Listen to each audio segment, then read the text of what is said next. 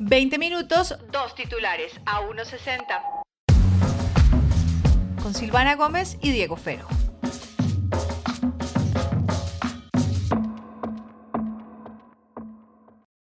Juzgado 43 Civil prohibió la importación de iPhone y iPads que incluyan tecnología 5G. Silvana Gómez, con las buenas, con los buenos días, tardes, noches, desde el momento en el que nos escuchen nuestros oyentes, nuestras y nuestros oyentes. Fue la noticia que, digamos que de las dos noticias tecnológicas que sonaron mucho el día de hoy, es tal vez la que más me llama la atención porque siento que directamente implica al consumidor colombiano, en este caso, ¿no? Bueno, necesito que desarrolles eso porque estoy como mamola. ¿Quiere cacao? O sea, ¿cómo así? Bueno, ¿su merced se acuerda de Jairo Duque? Sí. Listo. Jairoku en su cuenta de Instagram hace una explicación. Jairoku, Jairoku, eh, mentiras. Eh, hace una explicación a partir de la información que él también tiene, porque él también ha pedido, digamos, eh, como muchos medios colombianos, eh, si se quiere, la, la, posición de Apple y explica más o menos por dónde va el cuento. Pero entonces me voy a ir, digamos, puntualmente a medios económicos que han hablado del tema eh, como tal. Tengo acá la República que habla de cómo la compañía o el tribunal, en este caso, el tribunal, eh, el juzgado 43 civil de Bogotá, encontró que la compañía, en este caso Apple, infringía la patente de tecnología 5G porque Ericsson la tiene válida hasta diciembre de 2037.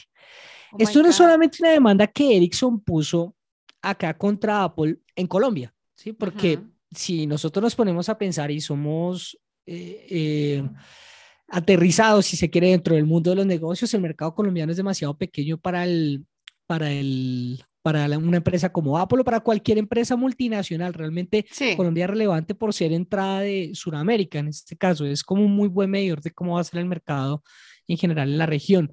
Pero se hace parte de uno de los doscientos y pico de países donde Ericsson le puso esa demanda a Apple. ¿Y, en qué otros países están? Ajá. Antes de, que, de darle ese dato, le voy a contar de qué va la demanda. A ver.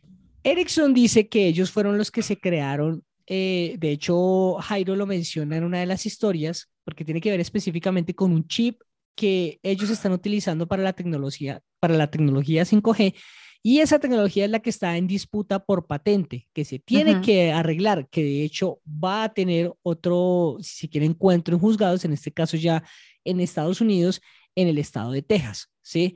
Pero básicamente lo que dice es que todo teléfono o dispositivo que a usted le permita conectarse en tecnología 5G no se puede vender, en este caso de Apple, porque Apple no le ha pagado una plática que quiere Ericsson precisamente por utilizar esa tecnología. Aquí estamos hablando de qué gamas. A ver. Entonces, los dispositivos que se ven afectados por esto son el iPhone 13 Pro Max, el iPhone 13 Pro, el iPhone 13, el iPhone 13 mini, el iPhone 12 Pro Max, el iPhone 12 Pro, el iPhone 12, el iPhone 12 mini, el iPad Pro, el de 11 pulgadas y el iPad Pro de 12.9 pulgadas. ¿En qué, ¿En qué número va el iPhone hoy en día? 13. O sea, los más nuevos. Sí, todos los que, es que si eh, su merced quiere si celular mañana y quiere comprarse su iPhone nuevo, no podría. No, ya, ya, ya, pero eventualmente. Eh, claro, pues es decir, usted podría mandarlo a traer, porque creo que eso no está prohibido. Lo que no pueden hacer es como tal, Apple no lo puede vender. Y tenga en cuenta una cosa también, Silva, porque Jairo, y esto me parece que no está tan claro, él hablaba de, de que solamente se van a poder vender en, las, en los distribuidores fuertes de Apple acá en Colombia, que son el iShop y no me acuerdo cómo se llama el otro, Mac Center, tal vez, no me acuerdo. Eh, que son como tal vez los más reconocidos, por lo menos en ciudades eh, capitales donde tienen sus sucursales, ¿sí? Pero ya, no podría uno comprar en Catronics, no puede comprar uno en Falabella, en, no el, puede comprar... en el Éxito, mm. en Jumbo, que uno de los ejemplos que mostraba, por ejemplo, en este caso Jairo, que pues Jairo se fue a hacer la tarea, se fue a un supermercado a ver si habían iPhone y ya los habían recogido efectivamente. No. ¿sí? Ajá. Y la gente realmente compra, o sea, uno, hay muchas personas que compran los electrodomésticos en estas grandes tiendas. No, no, no, todo el mundo tiene un iShop o un Max Center cerca porque realmente están en determinados puntos. En cambio, un éxito, un Catronics, un Falabella, hay en casi todas las ciudades y, y hay varios en las ciudades. Por lo menos en las principales. Y mire, en estos momentos, bueno, hace un par de horas salió pronunciamiento de Apple eh, sobre el tema, que de hecho lo recoge en este caso el tiempo. Ellos dicen que Ericsson presentó demandas secretas de patentes en el país. Esto obviamente va a ser él como el tira y afloje de, de, lo que van a hacer eh, precisamente, pues, esta disputa sobre todo legal, porque vuelvo y repito, yo creo que más allá del hecho de que Apple no pueda vender sus dispositivos acá en, Colombia, digamos, en ese caso uno sí pensaría que, digamos, un país como Rusia debe ser mucho más representativo para ellos que nosotros, ¿sí? Un país tan grande, con mucha más gente, eh, que se, eh, si se quiere, entrada de Europa, pero también de Asia, y a ellos les debía haber dolido salirse allá por cuenta de las sanciones eh, alrededor de la guerra. Pero, quiero este saber eh, tú dijiste que había una lista de 200 países, que no es solo Colombia. 250 y pico, había mencionado por ahí Jairo. Es que estoy buscándome aquí el dato a ver si algún portal lo tiene. Em, a ver si de pronto lo pudiéramos sacar. Son muchos países. Igual te voy a decir. Sí, pero no grueso, o sea, el primer país donde salió fue acá. Eh, fue acá, exactamente. Pero o sea, hay que decir que el grueso de las ventas de iPhone en el mundo está en Estados Unidos. Digamos que la mayoría de la población en Estados Unidos usa iPhone, no usa Android. En Sudamérica, en Europa y en Asia, eh, hay mucha gente que usa Android. Entonces, digamos que, bueno, no hay iPhone, pues me compro un Android, ¿no? Que Android ese es el tema que tiene muchos, tiene muchas más opciones. Pero más allá de eso es el tema de que de verdad para los usuarios me parece que es duro, porque hay gente que se casa con la marca y se queda ahí y tiene sus dispositivos y sus cosas y que esto siento que podría convertirse un poco como le pasó a Huawei con todo el tema de Trump y del ban que le metieron y toda la cosa y que ya no, ya no tenían Google y que no sé qué, bla, bla, bla. Huawei bajó sus ventas considerablemente. y hubo personas que se quedaron con Huawei y hubo otras que, o sea, las personas que se quedaron con Huawei dijeron, venga, yo me voy a quedar con ellos porque son buenos celulares, me voy a quedar con esto, bla, tiene un nuevo sistema operativo, no me importa, no tiene Google, bueno, no me importa. Eh, y hubo otros que dijeron, eh, no, gracias, yo me voy a ir y me voy a ir a Samsung o a Xiaomi o al mismo Apple, eh, porque pues yo necesito tener como un, un piso, ¿no? Con esto iPhone uno no cree, pero sí es un golpe grande, que no solo sea acá en Colombia, sino que esto le va a empezar a totear en 200 países y bueno. Sí, eso decía, es que estoy tratando de buscar si realmente las cifras de 200 y pico de países donde lo demandaron o realmente es que esto podría afectar las, eh, o podría ser un precedente para los otros países. Yo no creo, ¿no?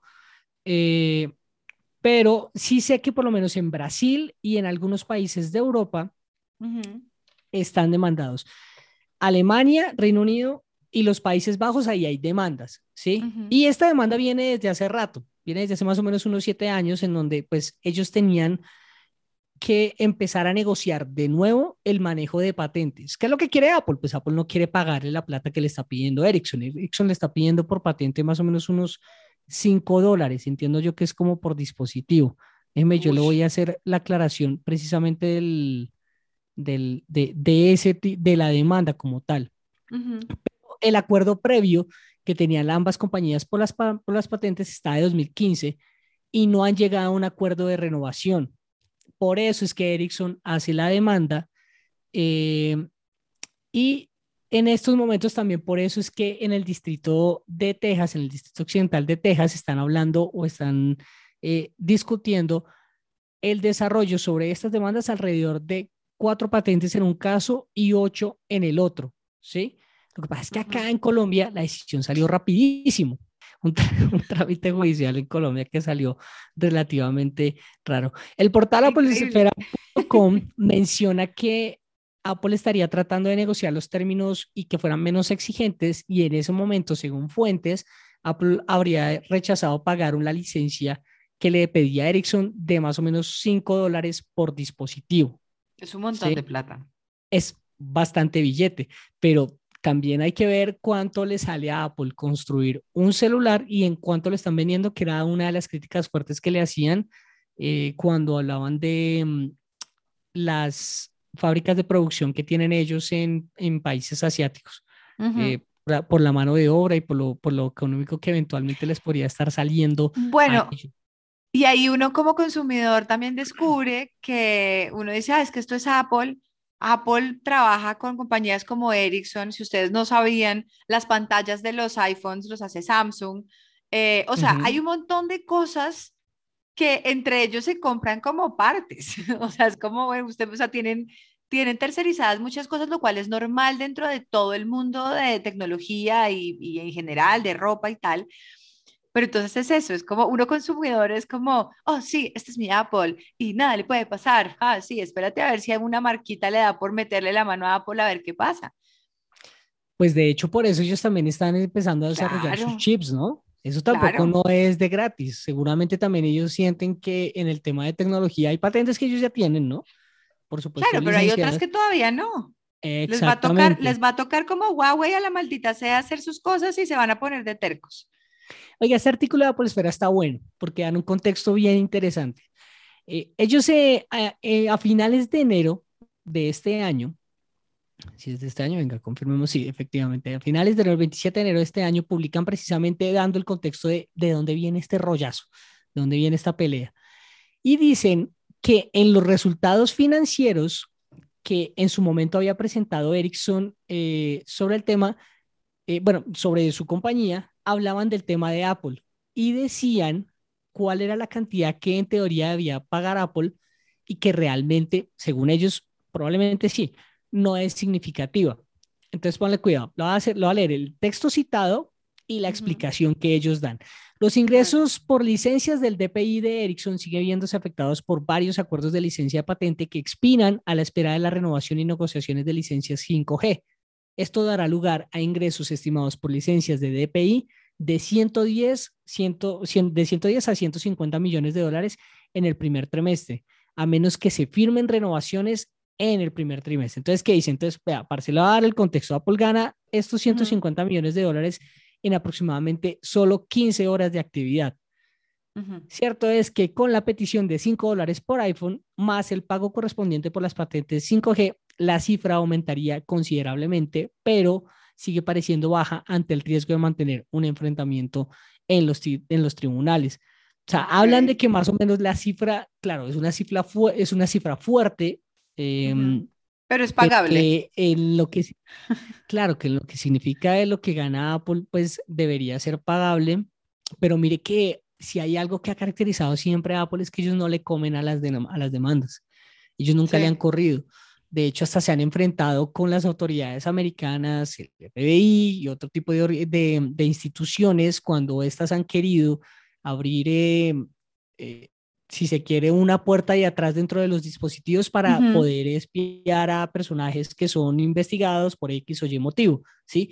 Y Apple esas, esas demandas las ha ganado, hay otras que no tanto, eh, pero por ejemplo la que tuvo en su momento también con la gente de Google, por lo que era toda la suite de Android que se parecía mucho a la que tenía o a la que tiene eh, iOS o bueno, Apple. Entonces, sí, sí me parece que el tema, pues más allá de esto que es supremamente interesante, me parece chévere, pues chévere entre comillas, ¿no? Que pongas a Colombia como protagonista de esta vaina, ¿no? Como en qué momento nosotros terminamos de hacer ese mierda. Además, en lo, que decías tú, era una cosa judicial que salió rápido. Oh my God. Pucha, imagínense, ¿ah? Eh, bueno, voy a publicarles ahora en mi Twitter el, el artículo. Se los dejo para que los puedan, les puedan pegar una chiquita. Lo, lo, lo, podemos dejar aquí en, el, en, el, en la descripción del programa. Ahí lo encuentran el link. Sí, sobre todo el de Apple Esfera se los dejo es como para que entiendan de dónde viene el... Excelente. El que, el, el conflicto, si se quiere, entre los, eh, entre las dos gigantes de tecnología, porque Ericsson así ya no haga o, no tenga sus celulares super representativos de los 90, eh, sí, tiene, sí tiene una presencia muy importante en lo que es el tema de software y, y prácticamente que se ha convertido en un referente de avances tecnológicos en este tipo de tecnología. Vamos a ver qué pasa sobre todo a ver quién es, bueno, claro que como está el precio del dólar y como, está la economía, pues, ¿quién se compra un celular de 2 millones a 5 millones de pesos? Ay, Diego, pero, siempre, siempre, hay, obvio. Pero, pero cuando, vi, cuando, vi, los precios de un celular ahorita, barato, barato, vale un millón de pesos. Y los celulares de gama alta, hay unos de 7, 8 millones de pesos y hay gente que los compra los compra. es increíble. Siempre va a mm. haber, uno cree que no hay plata y sí hay plata. Eso sí, no de menos. Bueno, hablemos de cosas de, creemos que no hay plata, pero sí hay plata. ¿Estás listo? sí, hágale. Mira, este podcast lo grabamos el día anterior, eso lo hemos dejado muy claro. Arrancaba esta semana con un lunes no festivo, después de muchos festivos. Después de que gris. nos acomodando en esa, ¿cómo se dice? En, esos, en esas pruebas piloto de los las jornadas de cuatro días. Bueno, un día gris, un lunes de julio, con lluvia. Y de un momento a otro me meto yo a Twitter y veo el madrileño pronto en tu ciudad. Y yo, ¿what? Contexto, El Madrileño es el último disco de Zetangana y es de los mejores discos que han salido en los últimos años. Este álbum salió en el 2020, si no estoy mal, no, 2021. Y es uno de los mejores discos en español que ha salido en los últimos tiempos. Es un disco impresionante. Si no lo han oído, se los recomiendo. Oigan eh, el, madrileño y está el madrileño de la sobremesa. Es, es de verdad un disco, es una joya, es, es espectacular. Zetangana estuvo en el Stereo Picnic. Aquí en este lindo podcast hablamos del show de Zetangana en el Picnic. Para mí, si no el mejor, uno de los mejores shows del festival. Pero volvemos, lunes día frío y de la nada empiezo ya a ver el madrileño en tu ciudad y yo, ah, ¿cómo hace? Oiga, y luego vi un video, señor. Bueno, de, qué pena le interrumpo, pero déjeme, yo le hago una pregunta porque pues también, eh, listo, está bueno que el man vuelva, chévere poderlo volver a ver y, tener la oportunidad también de ir, porque digamos yo no pude ir al, al Estéreo Picnic, pero sobre todo por eso, ¿no está como muy pegadas las presentaciones? No, espérate, para. Espera, ya te voy a responder esa pregunta. Porque Vi un video. diría como que, bueno, pues, eh, hombre, si ya lo, acabamos de ver hace un mes, dos meses largos en, en el Estéreo Picnic. No, ¿cuál mes, dos meses? El estéreo, el estéreo Picnic fue en marzo y esto va a ser en noviembre. Marzo. no, no, no. Hoy, hoy aquí estamos. Bueno, hace tres meses largos se presentó aquí en Colombia. Claro, pero el concierto va a ser en noviembre. Vamos, 11 de julio. Claro, pues, Silva, ¿cuántas veces viene un artista a un país? No importa, oye lo que te voy a decir. para bolas. Para bolas, hombre. Salió el video, un video de Alejandro Marín haciendo una explicación de unos samples en una canción y de un tango y de una, mm, eh, bueno, de música dominicana y tal, y habla de una canción de Zetangana. Esta fue como la campaña de expectativa inesperada que sacó Páramo para el nuevo, para la gira pues del madrileño. Yo empecé a ver esto y yo dije, oh my God, debo aclarar, yo vi a Zetangana en el Stereo Picnic. Salió, averigüé tal, y luego ya salió, que Zetangana se presenta en el Movistar Arena el 19 de noviembre eh, acá en Bogotá. Se va a presentar también en Argentina, se presenta en México y la, boletería, y eso es una cosa que están haciendo desde hace rato, es que salen las boleterías mucho antes al concierto. Yo también pensé lo mismo que tú estás diciendo de, pero no es muy cerca ese tangana del que vimos en el Stereo Picnic. Pues te digo la verdad, yo ya compré boleto, porque yo ese show me lo vuelvo a ver. Y hay algo diferente entre los shows de festival y los shows que son del artista solito. Te pongo un ejemplo. Yo a Julieta Venegas la vi eh, hace un par de meses. La voy a volver a ver en Cordillera. Yo sé que ese show que yo vi en el Jorge Eliezer Gaitán va a ser muy diferente al que yo voy a ver en el Simón Bolívar.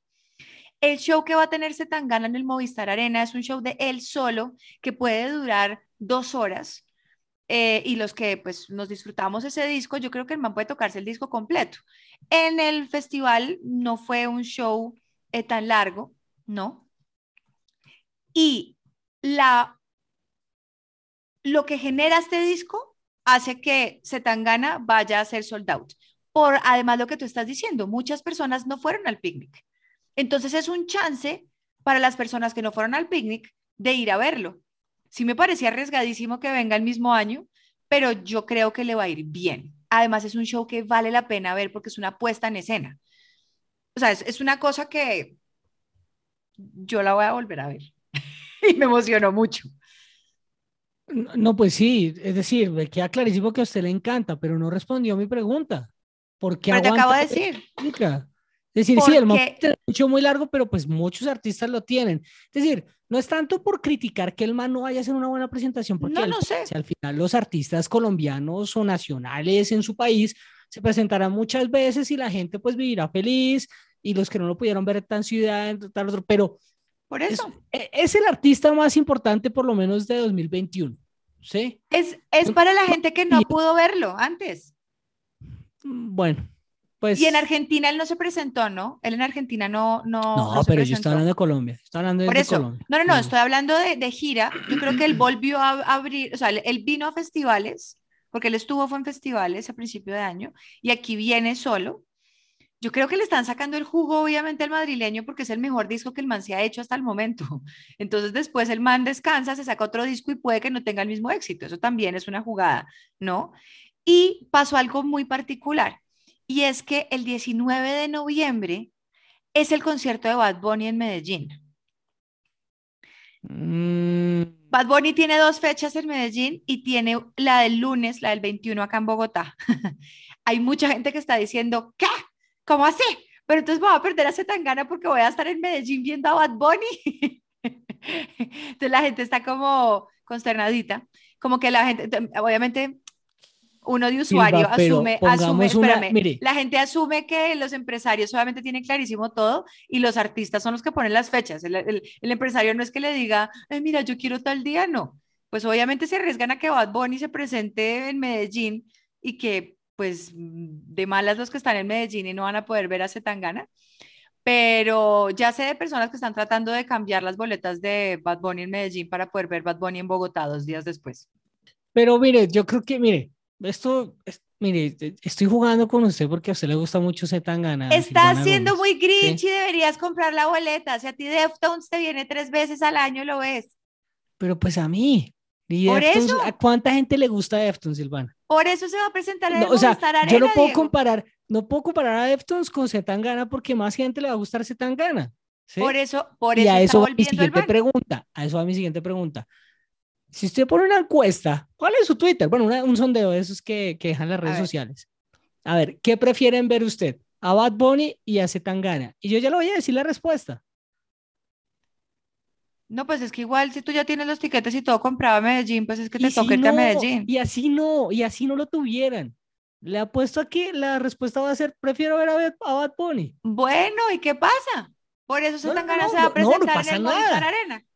No, no pasa nada. Digamos que el, agendas me, me parece que, que, que, que, digamos, puede llegar a afectar. Puede llegar hay a afectar. Algo, hay algo muy interesante. No, no, es que vaya a afectar, Diego. El Bad Bunny no va a afectar las ventas de Zetangana porque además Bad Bunny ya está agotado. Entonces, no va a afectar en nada. Lo ah, interesante del asunto es que hubo personas que escribieron como, ¿what? ¿Cómo así? Yo voy a estar allá. No pensaron en que el concierto de Bad Bunny, no sé qué. Pues ese fin de semana o esa semana pasa lo siguiente acá en Bogotá. El 17 de noviembre se presentan los Arctic Monkeys, el 19 se presenta Zetangana, el 21 se presenta Bad Bunny en el Campín y el 25 se presenta Harry Styles. O sea, es una semana completa de conciertos. Me parece una nota, me parece súper chévere. Sí. A mí me parece muy emocionante. Y como las boletas las están sacando, obviamente pues ya el bolsillo no va para tanto, pero como las boletas las están sacando, Bad Bunny yo compré la boleta a principio de año, ¿no? Y ahorita tengo esto, pues de pronto yo ya pagué la boleta de Bad Bunny. y ahorita me meto en la de Setangana y pues la pago en otro ratico y voy a tener un fin de semana de conciertos. Sí, mire, ¿sabe, ¿sabe qué me parece muy chimba eso? Que no es cualquier artista el que está viniendo, no son cualquier artistas, cualesquiera, son los mejores artistas del momento presentándose todos la misma semana en Colombia. Sí, no, y ahí... Es un plan para venir a Colombia, ¿no? O sea, si yo la estuviera, o sea, yo estoy en México, ¿no? bueno, no sé, bueno, México no tiene esos problemas. México tiene lo mismo, eh, sí. Sí, pongamos... Eh, en Ecuador, en Venezuela. México tema de Ecuador, Venezuela, Bolivia, eh, Perú. Mire, hasta el mismo Chile o el mismo Argentina, porque no sé cómo vaya a ser esas semanas para ellos. Probablemente ellos sí, porque manejan tienen, normalmente. Tienen lo mismo. Tienen lo mismo, sí, sí. Tienen lo mismo. Pero de pronto para la región andina, el que se presente todo este chorrero de artistas en, en esa semana en Bogotá, oh, yo como ecuatoriano o hermano peruano o hermano venezolano diría, parce, sí, vale la pena. Lanzazo. Lanzazo, así haga frío en Bogotá, pero qué gran plan. pero es que además, oye, esto, segundo semestre tiene, y eso que seguramente van a seguir anunciando conciertos y ya van a empezar, ya empiezan los chismes pues del, del primer semestre del 2023. Pero segundo semestre tiene de grandes artistas, está, eh, bueno, estos que te estoy diciendo, Arctic Monkeys, eh, Zetangana, Bad Bunny, Harry Styles, se presenta Dua Lipa, está Coldplay, están los Guns N' Roses, eh, Andrés Cepeda está haciendo sold outs en todo Colombia, creo que acá en Bogotá tiene como cinco fechas, una cosa así ridícula. Si ustedes nunca han visto a Andrés Cepeda, por favor, háganlo. No, no, Silvana, no, no, no, me da espérate, yo, no, yo no estoy comparando nada, para yo bolas. puedo meter en esa bolsa, parce, no, no, no, estoy hablando de artistas. Calamaro también viene. Eh, estoy hablando de conciertos en general, Diego, para todos. Calamaro sí lo metería. No, pero ¿cómo vas a meter a Andrés Cepeda en la bolsa, hombre? Pues eh, con todo el respeto a Andrés, que es un gran artista, ¿vale? Pero. me parece que, así como hay gente que no le gusta Morat, Morat tuvo cinco fechas y ya. Ah, Ricardo Arjona viene, que yo lo odio, pero va a venir. Eh, y seguramente va a ser sold out. la Rosalía viene. bueno, seguramente se me, me quedan muchos más ahí de por medio. Bueno, está el Cordillera, que es este festival que va a ser solo de música en español, que va a estar súper bonito en el Simón Bolívar, que este es en, septiembre, eh, que a festival viene Maná, viene Julieta Venegas, viene Café Tacuba, están los fabulosos Cadillacs, viene Piero, están los Aterciopelados, están los Felas, está Liana, está Caloncho, está, creo que Caifanes. Eh, bueno, ese, ese festival está súper bonito, para todos los gustos además me parece súper rico, súper chévere. Y tú y yo que somos millennials y sabemos que en algún momento esto no pasaba, yo sé que eso suena cliché, amigos eh, Gen Z, pero a ustedes les tocó una generación muy bonita, llena de conciertos. A nosotros no nos tocaban tantos. Y por eso me emociona todavía que se puedan hacer. O sea, que uno de verdad tenga que escoger a qué concierto ir y no que le toque ir al que es el único que viene en el año. Sí, eso está bueno, ¿no? Porque a nosotros sí era tal vez un gran artista a veces, cuando llegaba un gran artista por año y, y pero y creo que eso en eso se han ayudado mucho los festivales. Me parece que eso abarató mucho el precio de los artistas ah, y, y permitió que pues, se pueda traer en una misma bolsa varios artistas por la región. Y está, y está el nuevo venue este que van a abrir eh, saliendo por la 80. Creo que ahí es donde se presentan los Arctic Monkeys. Eh, ahí se van a presentar Wisin y Yandel y se va a presentar Daddy Yankee. Y Daddy Yankee también tiene varias fechas. Esa es la última gira de Daddy Yankee. Mm. Eh, a mí me parece que es, además, fíjate la cantidad de géneros. Por eso es que meto ahí como Andrés Cepeda de artistas colombianos, porque me parece súper interesante que por fin Bogotá, o sea, todos estos están, Movistar Arena, Campín, Simón Bolívar, en el Salitre, eh, bueno, es el regreso también de Rock al Parque, eh, está este venue nuevo que van a hacer en la 80. O sea, ya hay muchas más opciones, porque antes era solo el Simón Bolívar, porque el Campín duró vetado muchos años y el Coliseo era asqueroso. Lo que pasa es que escoger. me parece que ahí eh, sí, eh, tal vez en eso nos ha faltado un poquito más para, para, para poderle dar chance a más escenarios que, que funcionen como el Movistar, ¿no? Sí. Definitivamente los estadios siempre van a terminar siendo el, el, gran, el gran escenario para poder traer un artista, un artista o dos artistas al mismo tiempo grandes. los festivales, pues ya sabemos que el modelo estéreo ha funcionado bien y a la gente como que ya no le molesta tanto el tema de desplazamientos.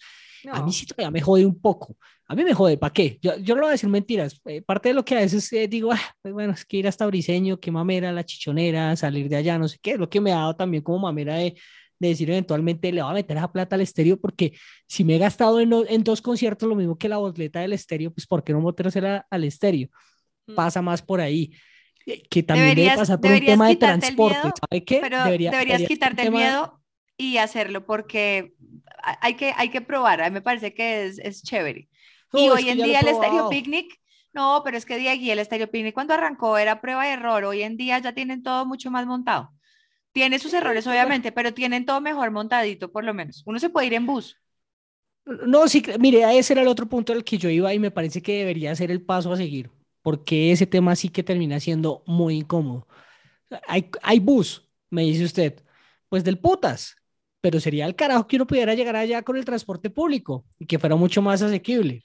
A los otros, a los otros picnics, no, no, no, al de Briseño no, pero a los, al que quedaba acá dentro de Bogotá, yo me fui en Transmilenio muchas veces.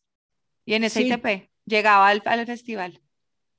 En la mañana, salga allá en la noche. Ah, no, pues, porque Bogotá obviamente no funciona 24 horas, Diego, no hay Transmilenio, eso sí para ninguna vaina. No, es que además no llega el transporte pues. público como Transmilenio hasta allá, allá solamente llega intermunicipal. No, simplemente me parece que es el punto a seguir que realmente debería funcionar, y sobre todo para la gente que se va a pegar esos desplazamientos largos. Es que no es sencillo al final termina siendo una inversión adicional a lo que termina siendo la boleta y la, boleta, la boleta ya es costosa. ¿Cuánto le puede salir a uno el transporte? ¿Cuánto le puede salir a uno el transporte solamente hablando, digamos, de la estereopícnica uno? Mínimo por ahí 150 mil pesos. Pues depende de lo que te vayas. Por barato, ¿por cuánto puede salir? Digamos que 50 a mí me salió, A mí me salió en 50 mil pesos el, por día. Mm. Es depende de lo que te quieras ir. A mí me preocupa más, digamos, el transporte al venue este de Mosquera, porque toca irse en carro sí o sí. Sí, sí, sí, porque sí. ya está fuera de Bogotá. Mi punto. Pero, pero, bueno, ahí vamos, ahí vamos, que es lo importante. Después, con todas las cosas que prometen las alcaldías de los trenes de cercanía y transmilenios y metros y cosas que vamos a tener en Bogotá, esperemos que algún día podamos coger el transporte público. No, sí, claro, lo que pasa es que eso no, eso no lo vamos a ver nosotros, probablemente Agustín lo va a ver. Ah, por eso, eventualmente. Mientras tanto, disfrutemos que tenemos eso y hacemos vaca para la van. No, y muy chévere que vengan muchos artistas internacionales, eso sí me parece muy bacano, sobre todo eso, ¿no? Que son, no son cualquier artista internacional, es decir, no es el reencauche del que fue muy teso en los 80 y ahora viene por primera vez a Colombia, no.